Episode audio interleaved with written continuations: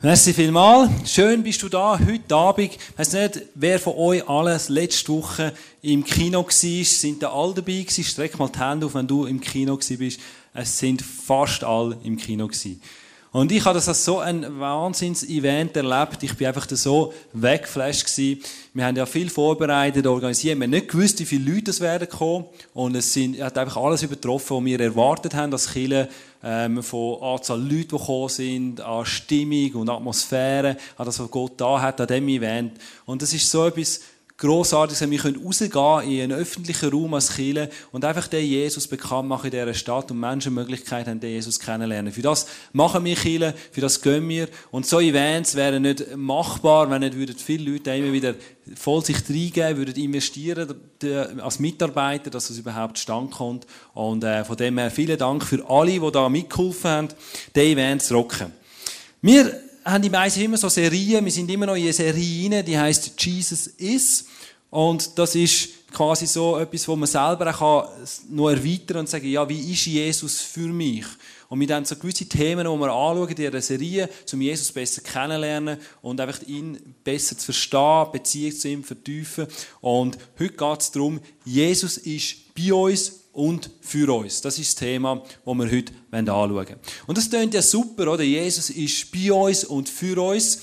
Das ist ja gewaltig, wenn ein Gott, der uns liebt, der allmächtig ist, der eben so Naturgewalten sogar im Griff hat ähm, und, und, und das Universum geschafft hat, für uns ist und bei uns, dann kann ja nichts mehr schief laufen, dann muss es uns immer tiptop gehen und es ist alles perfekt, oder? Gut. Das wäre eigentlich alles, was man sagen dazu kann. Aber zum Teil ist es ja nicht so. Wir fühlen uns nicht immer gerade so, dass einfach alles rund läuft und dass Jesus jeden Moment bei uns ist. Ich möchte ein bisschen reinnehmen, woher kann das kommen? Als ich äh, letzte mit meiner kleinsten Tochter, der Jana Elea, bin posten gegangen, in Coop, dann äh, hat sie mega Freude zum Umrennen in dem Einkaufszentrum rein, weil es hat viele Sachen zu entdecken und aus dem Gestell rausnehmen. Und wo sie dann an Töpfel ist, dann will ich Äpfel beißen und das Rüebli anknabbern, das Joghurt rausnehmen und Milch, kann ich ihm irgendwann sagen, du, jetzt musst du das aber sein lassen. Wir möchten nicht alles kaufen, was du in die Hand nimmst. Und sie hat weiteres gemacht und weiteres gemacht und immer gesagt, so, jetzt ist dann fertig. Und irgendwann ist dann bei mir fertig, oder, wenn sie ein weiteres macht. Und spätestens, als wir beim Wein sind, habe ich gesagt, so, jetzt ist Schluss, weil das wird mir dann heissen, wenn sie die Weinflasche anfängt auszuräumen und da vielleicht noch etwas runtergeht. Und dann habe ich sie innen ins Einkaufswägel gesetzt und ihr hat das natürlich gar nicht gepasst. Und so hat sie laut geschrauen und ich mit dem Einkaufswagen, mit äh, allen Sachen, die ich Post habe, und mit dem schreienden Kind an die Kasse angerugelt. Und das ist immer so eine Situation, die eigentlich nicht haben willst. Du gehst mit einem schreienden Kind an die Kasse an, dort hat es eine riesige Schlange, wo Leute warten und genervt sind, bis sie endlich drankommen. Und die Kassiererin ist auch schon gestresst und du weißt genau, die Blicke, die du bekommst, die Gedanken, das ist nichts Positives, oder? Alle schauen dich so ganz böse an und wahrscheinlich denken sie, man, was bist du für ein Aff, dass du mit einem kleinen Kind gehst, posten, wenn der Laden so voll ist, oder? Und das jetzt so umschreit, oder? Was bist du für ein Vater, hast du das Kind nicht im Griff? Und es kommen so böse Blicke entgegen, oder? In dieser Situation. Und das ist eine sehr unangenehme Situation, so, wenn du dort stehst.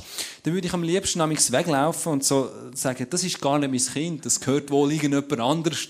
Wahrscheinlich hat das seine Eltern verloren, darum schreit das so, oder? Muss fast so sein. Aber, ähm, es ist mein Kind, oder?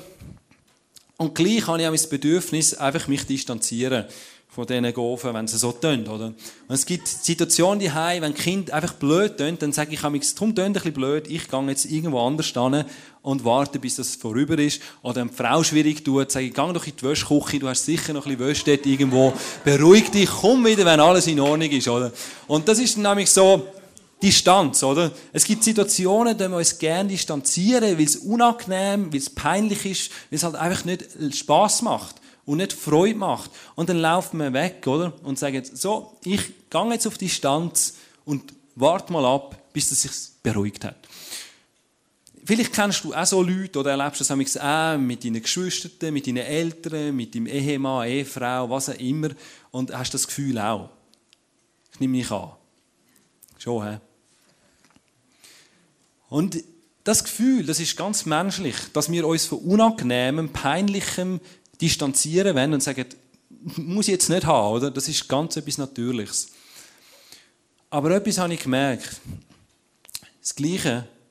denken wir, macht Gott bei uns amigs. Wenn wir unangenehm sind, wenn wir mühsam sind, was ja ab und zu anscheinend vorkommt, dann tut sich Gott dann nicht auch distanzieren. Will er dann nicht auch auf Distanz gehen und sagen, oh, puh, das muss ich mir jetzt nicht antun, dass es jetzt gerade so schwierig ist. Und ich habe gemerkt, dass das etwas ist, wo, wo, wo ich zum Teil wirklich so habe, das Gefühl habe, wenn ich etwas verbocke, etwas falsch mache, dem Gott nicht gefallen, dann geht er auf Distanz und dann werde ich ihn weniger erleben oder dann kann ich ihn weniger spüren oder bin ich weniger brauchbar für ihn. Und ich habe da so ein, ein paar Steine mitgenommen. Das ist gleich 1. Mai.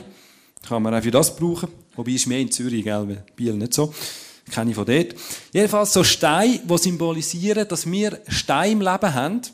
Sachen, die nicht so vorteilhaft sind. Das kann zum Beispiel sein, dass wir schlechte Angewohnheiten haben, die wir in unserem Leben haben. Oder irgendeinen schlechten Charakterzug, kann das auch sein, wo wir halt ab und zu führen kommt in unserem Leben und andere sich nerven oder eben man findet, wenn der führen kommt, wird Gott wahrscheinlich weit wegrennen von uns und sicher nicht in unsere Nähe kommen. Es kann aber sein, dass wir denken, ja gut, wenn ich zu wenig beten tue, gell, dann werde ich Gott auch weniger erleben. Weil schlussendlich muss man ja ganz viel beten, dass man Gott erleben kann, oder? Hört man vielleicht irgendwo in der Sonntagsschule oder so. Oder wenn man eben zu wenig Bibel liest, kann man Gott auch weniger erleben. Und das können alles so Steine sein aus dem Leben. Leck, jetzt da viel drin. Das hört nicht mehr auf. Wo eben nachher so ein Mühle geben. Wäre die Idee, gell? Ich schaff's. Es könnte aber auch sein, dass es irgendwelche Süchte sind, wo wir in unserem Leben haben, wo wir einfach nicht im Griff haben und nicht die Finger davon lassen oder eben wir gefangen drin sind oder irgendwelche Ängste und Sorgen, wo wir denken, solange ich die nicht aus meinem Leben rausgeschafft habe, solange ich die noch in meinem Leben habe, wird Gott nicht Freude haben und sagen, das wollte ich mir nicht antun, von dem möchte ich mich distanzieren.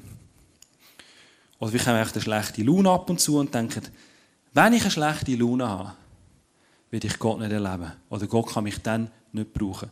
Weil in dem Moment macht es keinen Spass für Gott, mit mir zusammen zu sein. So wie es mit uns an mich sagt, dass wir keinen Spass haben, vielleicht mit einer Person, die gerade schlecht drauf ist.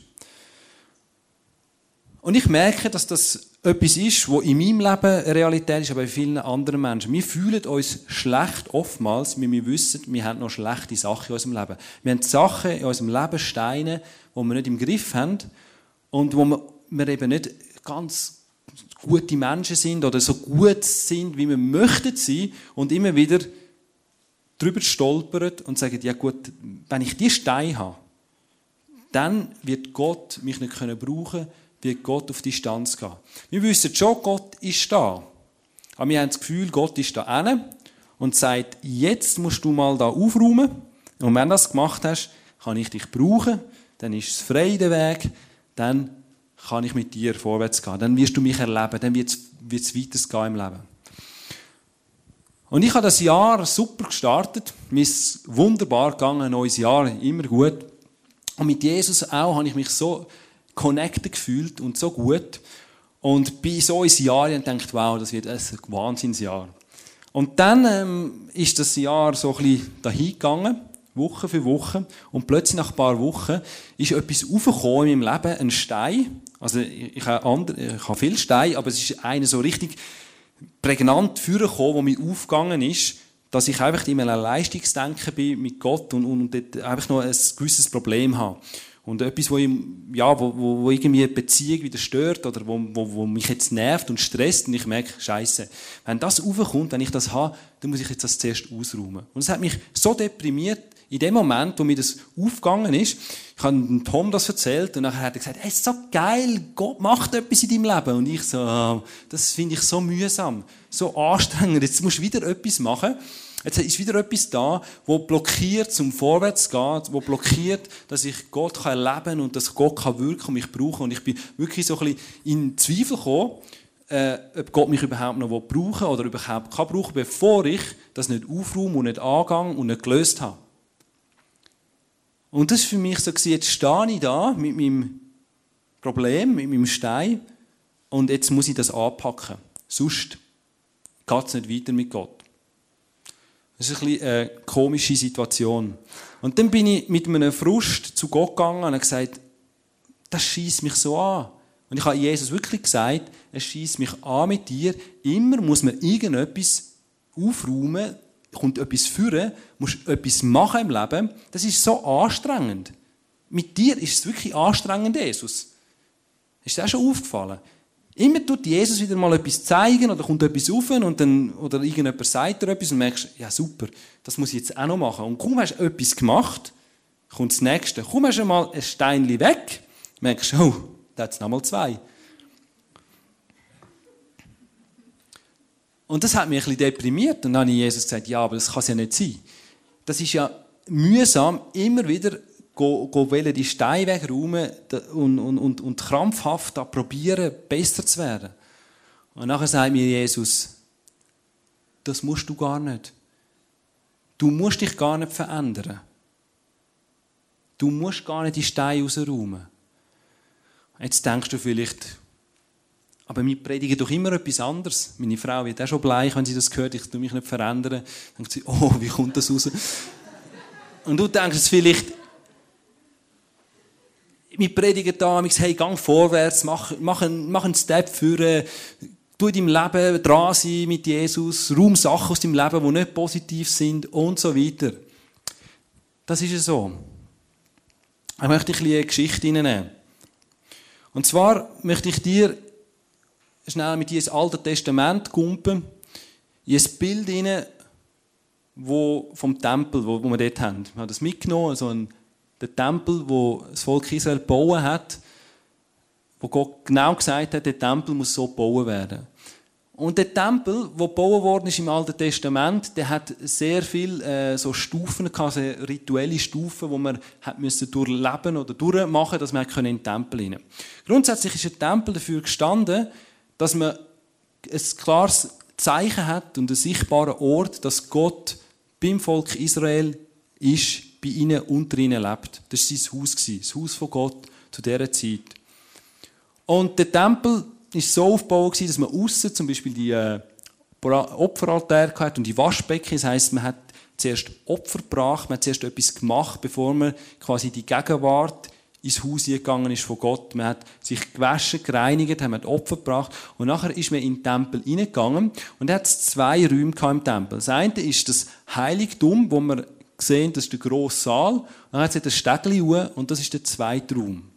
Und der war aber abgetrennt, das ist jetzt da nicht so, wie es ein Querschnitt ist, mit einem Vorhang. Und es war so, dass in, ins Heiligtum hinein hast du gehen Dort hast du eigentlich Gott können erleben, bist du in die Gegenwart von Gott gekommen.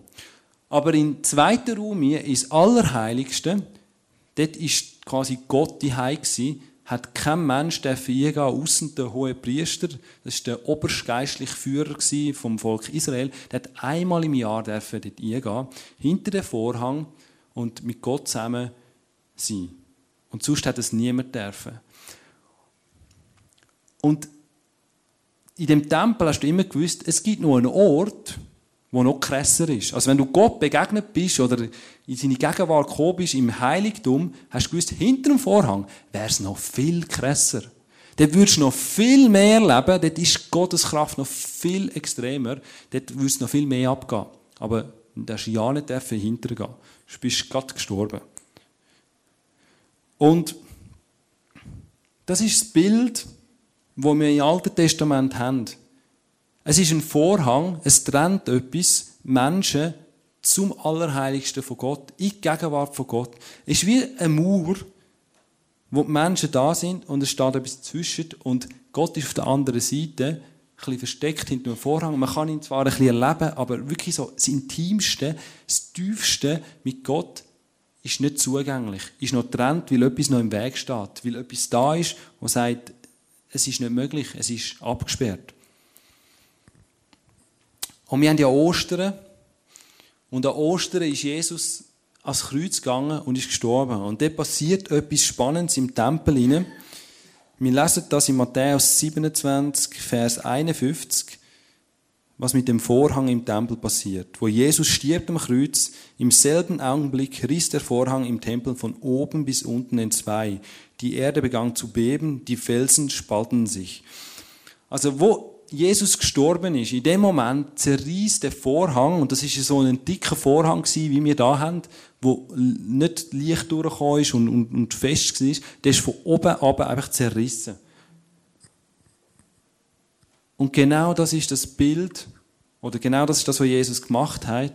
Er hat gesagt, ich tue den Vorhang zerreißen, dass jederzeit möglich ist, die Gegenwart von Gott erleben.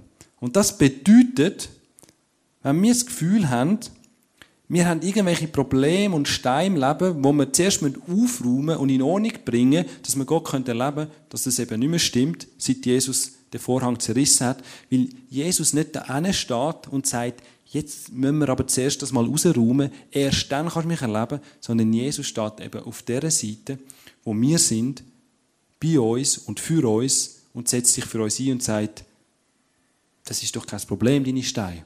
Ich bin da, ich bin erlebbar.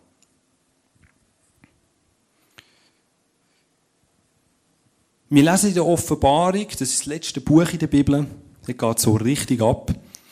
Offenbarung 3, Vers 20 sagt Jesus, merkst du nicht, dass ich vor der Tür stehe und anklopfe? Wer meine Stimme hört und mir öffnet, zu dem werde ich hineingehen. Und wir werden miteinander essen, ich mit ihm und er mit mir. Und was Jesus da eigentlich in der Offenbarung sagt, ist, hey, ich bin da auf deiner Seite, ich klopfe an.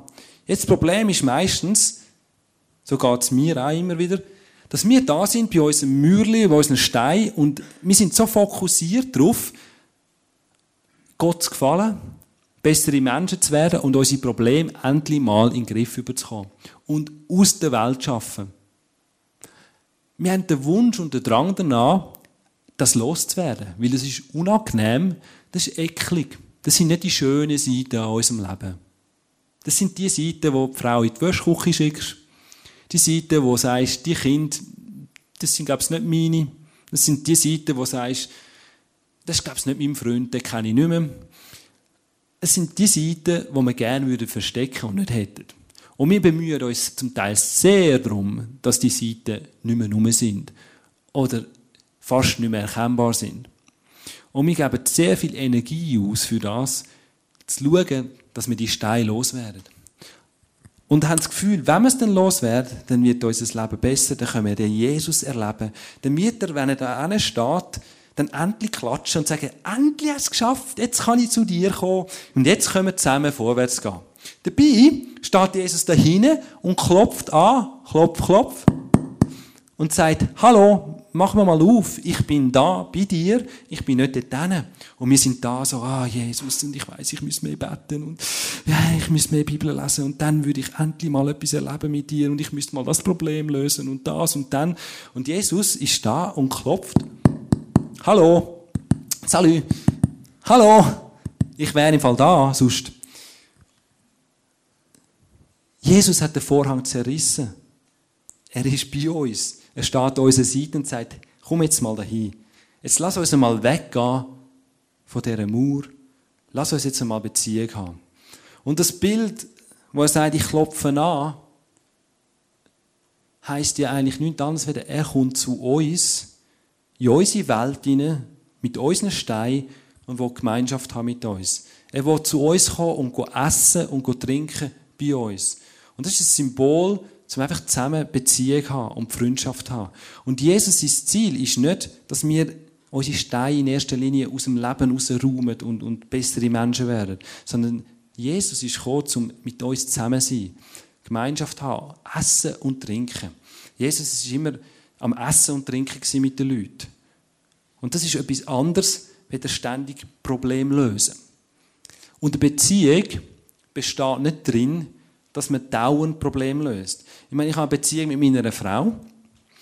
Und wir machen das nicht so, dass wir Beziehung so pflegen und sagen, Schatz, wie viele Probleme hast du? Schreib mal auf, Liste.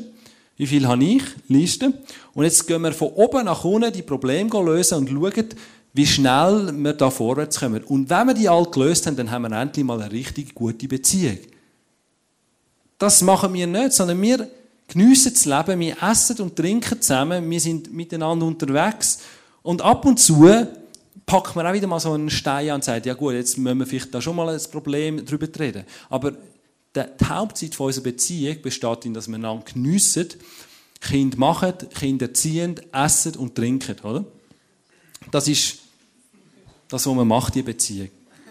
Und das wollte Jesus machen. Er wollte mit uns essen und trinken und Kinder ziehen, uns.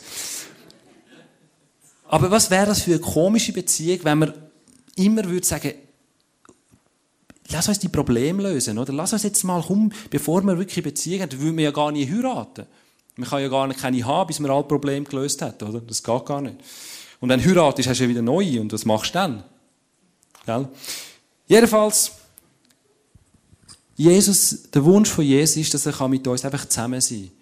Und so vielmals sind wir fokussiert auf die Steine und, und, und merken gar nicht, dass wir einfach Gemeinschaft haben und Spass haben. Und ich kann verstehen, wenn Menschen sagen, sie möchten mit Gott nichts zu tun haben. Wie sie schauen zum Teil im Leben von Christen, die so krampfhaft probieren, besser zu sein und ihre Probleme verdecken, ihre Probleme loswerden und so keinen Spass im Leben haben. So einen Krampf haben, um das loszuwerden und besser zu werden und Gott zu gefallen, und wenn du das musst zuschauen und erleben, dann willst du das nicht, oder? Das sieht nach Arbeit aus. Und Jesus ist nicht gekommen, um uns Arbeit zu machen, sondern er ist gekommen, um uns zu retten. Er ist für uns. Wir lesen im Johannes 3,17. Gott hat seinen Sohn nicht in die Welt gesandt, um sie zu verurteilen, sondern um sie durch ihn zu retten. Jesus ist nicht gekommen, zum zu sagen, hey, du hast im Fall da noch fünf Steine, du hast da noch ein paar Probleme, jetzt müssen wir die lösen. Sondern er ist gekommen, um uns zu retten, um mit uns zusammen zu sein, zum Beziehung zu haben. Und wenn wir schauen, wie Jesus mit den Menschen umgegangen ist, dann ist das sehr spannend. Er ist auf Menschen zugegangen und hat ihnen immer auf einer persönlichen Ebene ist er begegnet. Er hat mit ihnen Gemeinschaft gehabt. Er ist nicht an und hat gesagt, hey du, ich weiß genau, du hast noch ein paar Probleme. Jetzt räumst du dein Leben zuerst auf, dann kannst du dann mitkommen und kannst mit mir zusammen sein. Oder dann kannst du mit deinen Fragen kommen, was du willst. Oder zuerst du, ich weiß genau, was du machst, tust du jetzt einmal das in Ordnung bringen und dann kannst du dann kommen und dann können wir mal zusammen reden. Aber vorher will ich mit dir nichts wissen. Jesus ist nicht so unterwegs gewesen, sondern Jesus ist immer auf Menschen zu. Er ist immer go klopfen und er hat gesagt, mach doch einfach dein Herz auf, mach deine Tür auf, ich möchte mit dir zusammen sein. Und eine Story, die wir auch schon ein paar Mal davon gehört haben, wo, wo so das Bild malt, wie Jesus Beziehung mit uns pflegen, ist der Zachäus. Der Zachäus war ein Zöllner. Und ein Zöllner zu dieser Zeit, das ist nicht einfach so ein Zollbeamter an der Grenze, sondern das war eigentlich ein Steuereintreiber. Der hat also an der Stadt hat er Steuern eingetrieben von denen, die Waren verkauft haben und Einnahmen gemacht haben in dem Sinn. Durch ein Geschäft hat er einen Teil abgezwackt oder äh, einziehen ist und hat das am römischen Staat müssen abgeben. Und die Zöllner, die haben relativ viel Macht gehabt, weil die haben können selber bestimmen, wie viel nehmen sie jemandem ab und wie viel stecken sie in ihre eigenen Taschen hinein. Und das sind sehr unbeliebte Menschen gewesen. Ich nicht, ich habe mir überlegt, was das heute für Menschen sind. Vielleicht können wir es mit einem Bilag-Mitarbeiter ähm, vergleichen, der auch so nervt. Aber es sind noch schlimmer gewesen, sicher. Das sind wirklich hinterlistige Mitarbeiter, also Mitarbeiter, äh, Menschen gewesen, die die Leute ausgenutzt haben, ausgenommen haben, ihre Position missbraucht haben. Und sie haben den Armen noch mehr weggenommen, haben bei den Reichen vielleicht das Auge zugedrückt, um ihre Gunst zu bekommen. Und das ist wirklich äh, äh nicht einfach so ein easy Ding, sondern das ist eigentlich ein, ein richtiger Gauner, ein Zöllner. Und die sind auch nicht beliebt gewesen. Bei den Juden haben, haben die gemieden. Kein Jude ist mit einem Zöllner zusammen gewesen, hat mit dem geredet oder irgendetwas mit dem zu tun haben. Die haben Verbot gehabt, in die Synagoge gehen oder sonst an irgendwelchen jüdischen Ritual da können dabei sein. Die sind einfach ausgeschlossen worden. Und die Römer haben die einfach missbraucht, zum Geld abzwacken aus im Volk Israel. Und der Zachäus, das stelle ich mir vor, der war ja noch klein, so wie der Tom etwa, vielleicht noch ein bisschen kleiner. Und der hat wahrscheinlich noch komplex gehabt. Tom hat das ja nicht, aber der hat sicher noch komplex gehabt. Und hat wahrscheinlich jeder, der ein bisschen grösser ist, hat er noch mehr abzwackt, weil er einfach grösser war das Prinzip. Und ich stelle mir vor, dass der so ein richtiger Gangster war, mit seiner Limousine umgefahren ist und der hat keine Freunde gehabt. Außer die, die er gezahlt hat. Der hat nicht eine Frau gehabt, sondern er hat sich Frauen gekauft. So Poolpartys gemacht, Bikini Girls, aber die hat er all zahlt, weil niemand mit dem zusammen sein. Und wenn jemand, dann nur weil er Geld hat wollen. Und dann ist nur um Geld gegangen, um Macht, um Intrigen und einfach so ein richtig dreckiges Leben, gell? So hast du das Bild. Gangster mit so einem Goldkettchen. Und der, der hört, dass Jesus in seine Stadt kommt, wo er der Obergangster ist. Und wo er das hört, wird er unbedingt Jesus sehen. Und da sehen wir auch eine Sehnsucht vom Zachäus, die er hat in seinem Herz. Er ist einsam er ist unbeliebt. Und er hört von dem Jesus, wo quasi ein Rockstar ist. Alle haben ihn geliebt, alle haben von dem geschwärmt und geredet und der, der ist berühmt und der kann das und das. Und Zachäus muss also etwas ausgelöst haben und muss sagen, da muss ich wissen, wer das ist. Und ihn hat das Wunder genommen, er vielleicht kann ich etwas lernen oder vielleicht kann ich den kaufen oder irgendwie, dass, dass ich auch ein bisschen beliebter bin. Vielleicht kann mir der helfen, was auch immer. Und so geht er auf einem Baum, weil er so klein ist, dass er Jesus sieht, wenn er vorbeiläuft, so dass er kann beobachten, wie er drauf ist. Wieso ist denn der so beliebt, oder? Und wo Jesus bei ihm durchläuft, sieht er ihn auf dem Baum oben. Und dann spricht ihn Jesus an. Lukas 19, Vers 5. Als Jesus an den Baum vorüberkam, schaut er hinauf und rief, Zachäus, komm schnell herunter, ich muss heute in deinem Haus zu Gast sein.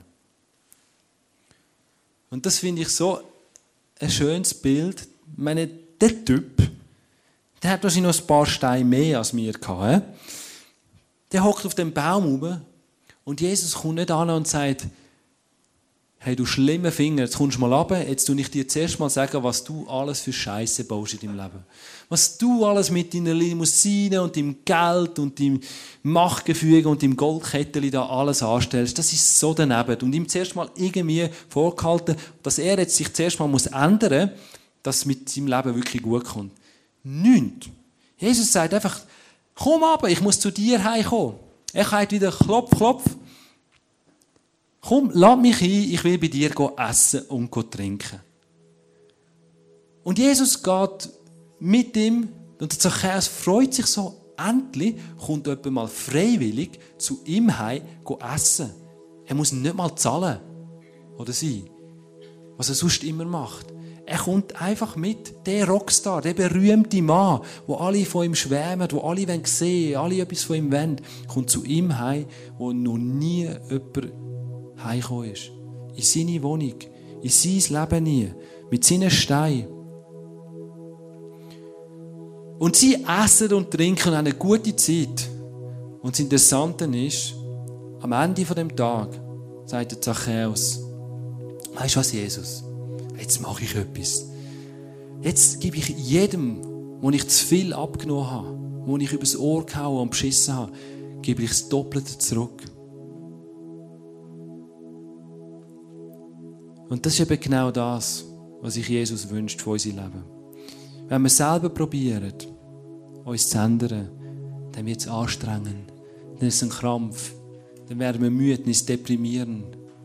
Aber wenn wir mit Jesus zusammen sind, die Gegenwart, die Gemeinschaft geniessen, mit ihm essen und trinken, wird unser Leben automatisch verändert. Und ich habe dir gesagt, Jesus hat mir gesagt, ich muss nicht mich verändern. Ich muss nicht an mir arbeiten. Weil er mir gesagt hat, dass wir dich für dich machen. Und das ist so erleichternd. Jetzt wird sie langsam wieder Farbe im Gesicht über. Weil es nimmt so Druck, es nimmt so ein Easiness kommt rein, wie ich weiß, nicht ich muss meine Steine aus meinem Leben tragen. Nicht ich muss besser werden, weiterkommen. Ich muss nur mit Jesus essen und trinken. Und er wird anfangen, Steine wegzutragen. Er wird sagen, so, das haben wir jetzt gelöst, das auch. Und zum Teil werden Sachen automatisch rausgehen, weil wir verändert werden durch Jesus. Plötzlich wird es nicht mehr so relevant sein. Wir sind so fokussiert zum Teil auf unsere Probleme und auf unser Leben und was wir alles falsch oder nicht gut oder richtig oder falsch machen. Und Jesus sagt einfach, hey, ich klopfe bei dir an. ich möchte teilhaben in deinem Leben. Fokussiere dich auf mich und nicht auf deine Probleme. Weil dann wirst du Spass haben im Leben. Du wirst erfüllt sein. Dir wird es besser gehen. Es wird leichter. Es wird ansteckend. Es wird verändernd. Und es ist nicht so mühsam, wie wenn man muss selber das machen Jesus ist bei uns und für uns. Er hat den Vorhang zerrissen. Er hat alles gemacht, dass er bei unserer Seite sein kann. An unserer Seite mit uns unterwegs sein und Beziehung pflegen. Und ich weiß nicht, wie deine Beziehung mit Jesus aussieht. Aber wenn sie keinen Spass macht, dann gibt es noch Arbeit, um das zu entdecken. Also Arbeit. Dann muss man etwas verändern. Und ich wünsche mir, dass wir Jesus so positiv erleben. Die Zeit mit ihm. Nicht das Müssen, nicht ich muss mehr Bibel lesen und mehr beten, sondern einfach das Zusammensein, das Essen und Trinken. Und das ist einfach Gemeinschaft. Das ist ein Symbol, dass man einfach zusammen ist und einander geniesst. Und zum Teil gibt es Leute, die dann so komisch mit Jesus reden und Beziehung pflegen. Und wenn sie beten, dann kommt so komisches Zeug aus dem Mund und dann denke ich, hey, was ist jetzt mit dieser Person passiert? Mit Jesus können wir so reden, wie wir sind. So wie uns der Schnabel gewachsen ist. So wie wir uns fühlen. Und das ist ganz normal. Jetzt können wir zu Jesus gehen. Weil er sagt, mach Tür auf, ich möchte in dein Leben kommen. Nicht, nichts komisch, ganz natürlich. Es ist wie wenn man mit einem Freund geht, ein Bier nehmen oder mit einer Freundin einen Kaffee nehmen. Man redet einfach aus seinem Leben, was läuft, was beschäftigt einen, was ist cool, was ist nicht cool. Und Jesus will teilhaben dem. Das ist das, was er möchte. Vielleicht bist du da und hast noch nie auf das Klopfen geantwortet von Jesus, wo sagt, ich klopfe an. Lass uns den Vers nochmal lesen. Wo ist er? Merkst du nicht, dass ich vor der Tür stehe und anklopfe? Wer meine Stimme hört und mir öffnet, zu dem werde ich hineingehen. Und wir werden miteinander essen, ich mit ihm und er mit mir. Wir nur uns auftun und sagen, ja, ich will Jesus einladen, ich nehme ihn mit heim. Und das Tolle daran ist, dass nicht Jesus sagt, du musst irgendwo hinkommen, wie beim Tempel und musst dich reinigen, Opfer bringen und irgendwo etwas machen, sondern Jesus kommt das mal selber vorbei, in unser Leben nie. Und das ist eine Einladung, die er macht. Und vielleicht hast du noch nie auf das geantwortet. Ich möchte dir heute Abend die Möglichkeit geben, wirklich auf das Klopfen zu hören. Lass uns einfach jetzt die Augen schliessen und wirklich jeder für sich sein. Und wenn du ein Klopfen spürst in deinem Herz, dass Jesus klopft und sagt, ich möchte eingeladen werden bei dir. Ich möchte bei dir essen und trinken. Ich möchte mit dir zusammen sein. Ich möchte in dein Leben nie kommen. Dann machen wir einfach Türen auf. Ihn einfach rein. Geniessen. Lach mit ihm. Erzähl, was dich beschäftigt. Sag, was du cool findest, was du nicht cool findest. Sag, was du gerne machst, was du nicht gerne machst. Es ist eine Beziehung. Es ist nicht irgendwie ein Gericht oder eine Verurteilung oder ein Vorstellungsgespräch, sondern es ist eine Beziehung zwischen dir und Jesus. Und er ist zu dir gekommen. Er hat bei dir geklopft. Er möchte teilhaben an deinem Leben. Für das ist er ans Kreuz gegangen. Das hat er den Vorhang zerrissen, dass er das kann. Jesus, ich danke dir, dass du anklopfst bei uns. Dass du mit uns um jeden Preis zusammen sein. Du hast alles gegeben, du hast, du hast dich ermorden lassen für das. Du hast dich quälen lassen, dass die Möglichkeit da ist, dass es für uns so einfach ist, wie es nur geht. Dass du einfach nur noch kannst klopfen und sagen, da bin ich darf ich zu dir heimkommen, in deine Stube, an deinen Tisch und mit dir essen und trinken. Merci, Jesus, was du da für uns. Amen. Wenn du da bist und vielleicht jetzt auch noch Gebet brauchst und sagst, ich würde das auch gerne oder ich habe noch etwas auf dem Herz und ich weiß irgendwie gleich stört oder blockiert mich das. Wir haben noch so Leute mit Face-to-Face -face angeschrieben, die können für dich beten, dass du einfach einen Durchbruch haben oder wenn du sonst irgendein Anliegen hast, darfst du gerne hintergehen. Jetzt werden im nächsten Song und für dich beten lassen, dass Jesus etwas tun kann in deinem Leben, was du ihn kannst erleben, was auch immer du brauchst. Du bist willkommen, dort vorbeizugehen. Und lass uns jetzt einen, einen Song singen, der heißt Holy Spirit Come. Oder so. You're welcome.